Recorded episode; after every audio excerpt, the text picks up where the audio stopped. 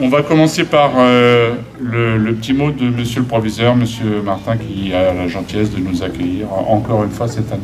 Bonsoir à toutes et à tous. Donc, euh, ravi euh, d'accueillir le concours général pour la deuxième année consécutive, ce qui représente beaucoup pour cet établissement que vous allez découvrir dans, quelques minutes. Hein. Vous aurez l'occasion de, le découvrir physiquement pour mieux vous préparer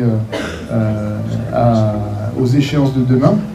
Euh, vous le verrez, je n'ai pas, pas honte de le dire, d'autant que je suis pour rien. C'est le plus beau lycée hôtelier du monde, euh, et même de France d'ailleurs. Euh, donc on a quand même un très très bel établissement avec de superbes installations et, d'une certaine manière c'est normal pour nous d'accueillir ce concours. On a un seul défaut, c'est notre jeunesse.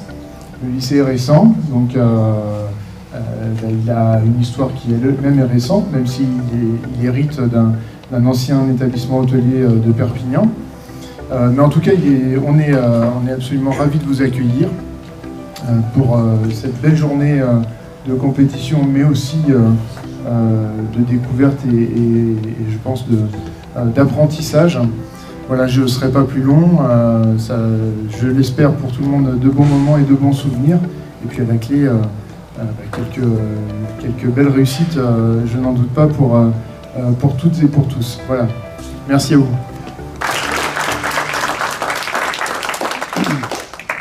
Le fait d'être déjà là, qualifié pour les épreuves pratiques qui auront lieu demain, c'est déjà une qualification importante et c'est déjà une voie de l'excellence.